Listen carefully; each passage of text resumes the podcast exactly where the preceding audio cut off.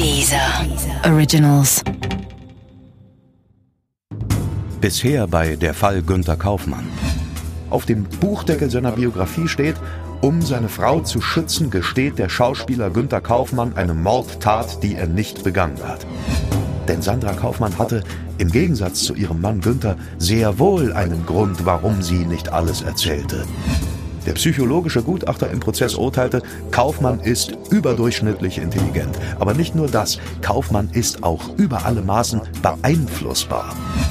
U hatte tatsächlich eine Affäre mit Kaufmanns krebskranker Frau. Und auch er war dieser Frau, wie sich noch herausstellen würde, verfallen.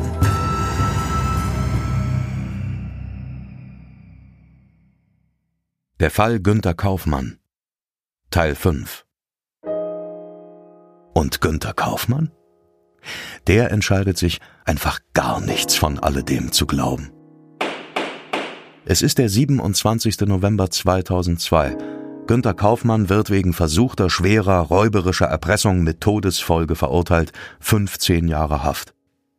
Und dann steht er im Flur vorm Gerichtssaal und spielt für sich und für alle anderen den geläuterten Täter. Ich habe einen Riesenfehler gemacht. Ich habe etwas Schlimmes angestellt. Es tut mir sehr leid.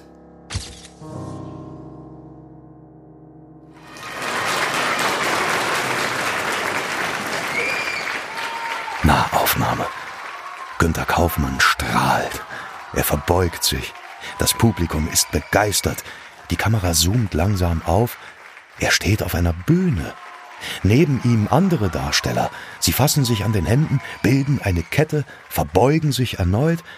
Die Kamera zoomt noch weiter raus. Neben der Bühne stehen Wächter.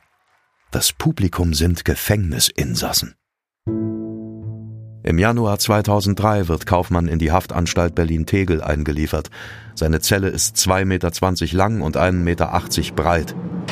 Die ersten Tage sind ein Schock.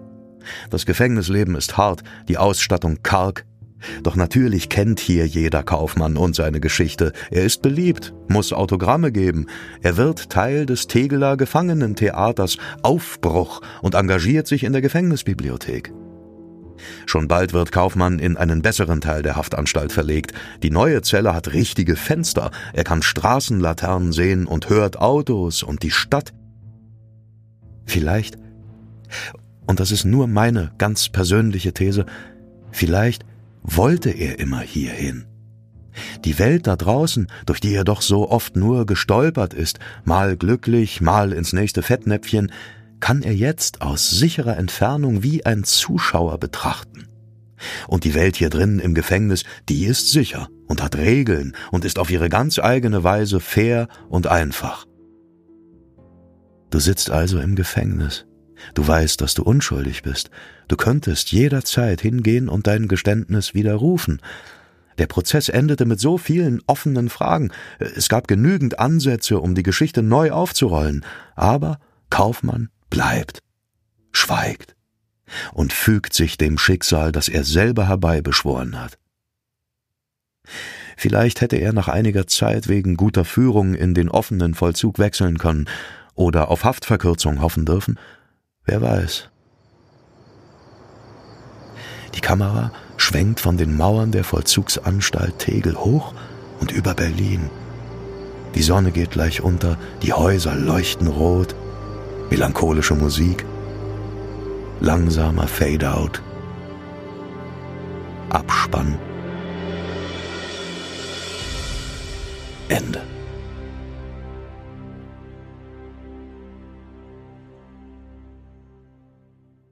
Wenn es nach Günter Kaufmann gegangen wäre, dann wäre die Geschichte hier zu Ende gewesen. Aber das war sie nicht.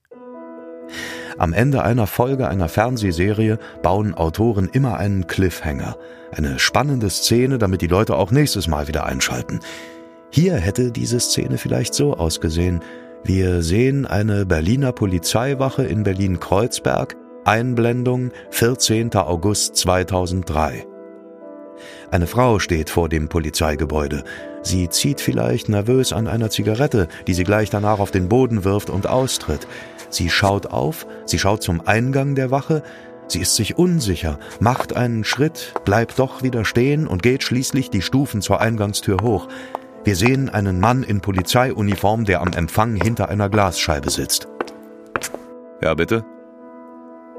Ich. Ich. Ich will eine Aussage im Fall des Schauspielers Günter Kaufmann machen. Ich kenne die wahren Mörder. So. Und das ist jetzt wieder so ein Moment, an dem dir dein betreuender Redakteur sagen würde, wirklich? So wird die Sache jetzt aufgelöst? Und dir ist nichts Besseres eingefallen? Doch, doch, doch. Mir als Autor wären etliche spannendere, plausiblere Wendungen eingefallen als die, die sich das Leben ausgedacht hat. Günter Kaufmann wird zum Verhör geladen. Man bringt ihn auf eine Polizeistation in Berlin-Moabit. Dort wartet ein alter Bekannter auf ihn, Wilfling, der Ermittler der Polizei aus München. Der Mann, der ihn zum falschen Geständnis gedrängt hat, so zumindest Kaufmanns Version. Der Mann, der ihn ins Gefängnis gebracht hat. Er erzählt, dass sich eine Frau bei der Polizei gemeldet hat. Sie ist Kellnerin in einer Kneipe am Kudamm. Sie kennt die drei Männer, die die Tat wirklich begangen haben. Einer der drei ist ihr Lebensgefährte. Die wahren Täter kommen vor Gericht. Sie sind geständig. Alexandra Elisabeth von Herrendorf hat sie engagiert und zur Tat angestiftet. Sie werden verurteilt. Der Haupttäter ist übrigens ein alter Bekannter, Hans-Joachim U., der Liebhaber seiner Frau Sandra und zugleich der Mann, der Kaufmann seinerzeit bei Gericht beleidigt und belastet hatte. U hatte sich zwei Komplizen gesucht, mit denen er sich auf nach München machte.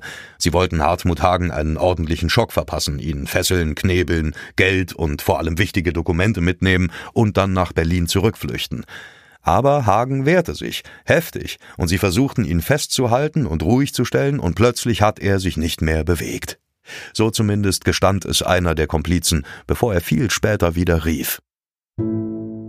Es dauert noch drei Monate, dann ist Kaufmann frei. Nach 831 Tagen Haft verlässt er am 25. November 2003 die Haftanstalt Tegel. Sein Fall wird wieder aufgenommen, Kaufmann wenig später freigesprochen.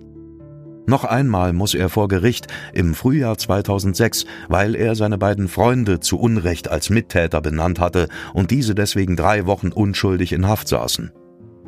Aber Kaufmann hat Glück, er kommt mit einer Bewährungs- und Geldstrafe davon. Verdammtes Mediengeschäft. Ist ja klar, dass seine Karriere jetzt, erst jetzt und ausgerechnet jetzt in Gang kommt. Kaufmann wird zur Heldenfigur. Der Einzigartige nennt ihn der Spiegel später. Kaufmann ist gefragt, spielt in Vicky und die starken Männer, in Türkisch für Anfänger oder Jerry Cotton. Und selbst einen Abstecher zu Ich bin ein Star holt mich hier raus, kann er sich nicht verkneifen. Er genießt seine neue Popularität. Er plant sein Leben zu verfilmen. Dann, am 10. Mai 2012, bricht Kaufmann bei einem Spaziergang in Berlin-Grunewald auf der Straße zusammen. Herzinfarkt. Die herbeigerufenen Sanitäter kämpfen zwei Stunden lang um sein Leben. Vergebens. Günter Kaufmann wird 64 Jahre alt. Der Fall Kaufmann. Ich habe irgendwo gelesen, es sei einer der bizarrsten Kriminalfälle der bundesdeutschen Justizgeschichte. Und Kaufmann, so möchte ich ergänzen, spielt darin eine widersprüchliche Hauptrolle mit vielen, vielen Warums und Fragezeichen, die Polizei ist selbst nach Kaufmanns Freilassung der Ansicht, dass er mehr wusste, als er zugab. Ich glaube, das Leben schreibt nicht die besten Geschichten. Das können professionelle Autoren viel besser. Das Leben schreibt Geschichten, die vielleicht auch nur das Leben erzählen sollte und nicht ich als Autor. Hm. Ich glaube, ich bin schon wieder an diesem Punkt, an dem mir die Geschichte des Günter Kaufmann unerzählbar erscheint. Vielleicht ist es wirklich besser, wenn ich das hier alles markiere und dann doch wieder die Delete-Taste drücke. Mach's gut, Günther, du Unerklärbarer.